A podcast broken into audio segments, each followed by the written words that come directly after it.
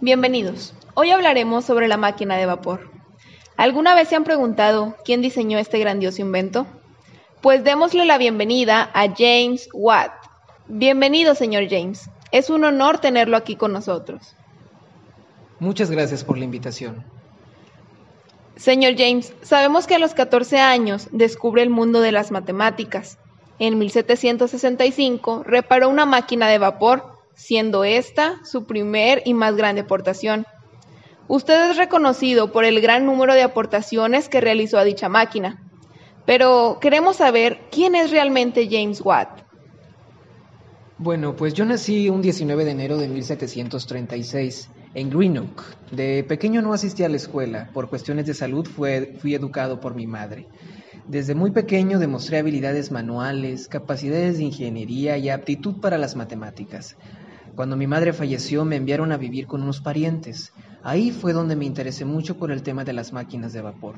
Es por eso que enfoqué mis estudios en este tema y de ahí parten las aportaciones más importantes que he realizado.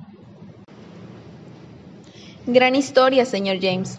¿Nos podía mencionar alguna de las aportaciones más importantes que realizó y de qué manera influyeron a la humanidad? Desde las máquinas de vapor, llevando a cabo estudios teórico-prácticos, notando que las existentes desperdiciaban demasiada energía. En el año de 1764 recibí la máquina de Newcomen para su reparación. Tenía, al igual que otras, el defecto de desperdiciar mucha cantidad de energía al calentar y enfriar los pistones de una manera muy seguida y frecuente, por lo que introduje una mejora, un condensador capaz de reducir la pérdida de energía casi por completo, así como el consumo de carbón.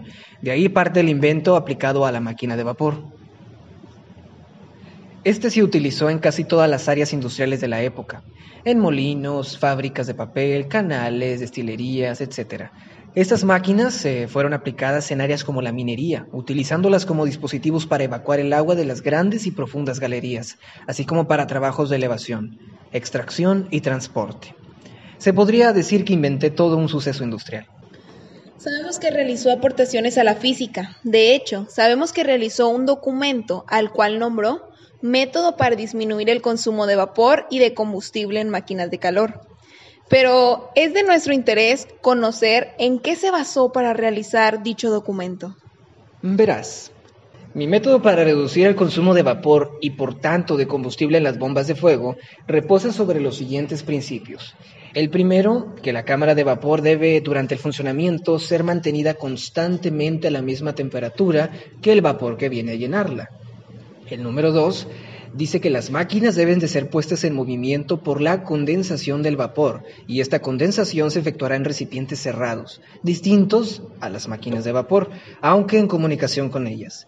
Estos recipientes, a los que llamo condensadores, deben, cuando la máquina esté en marcha, ser mantenidos constantemente, como te mencionaba anteriormente, a una temperatura baja, por lo menos como el área como el aire ambiental. Discúlpame. Señor James, en verdad fue un honor tenerle con nosotros y que nos platicara sobre su vida, las aportaciones que realizó y cómo influyeron a la humanidad. Muchas gracias, señor James. Muchas gracias a ustedes por la invitación.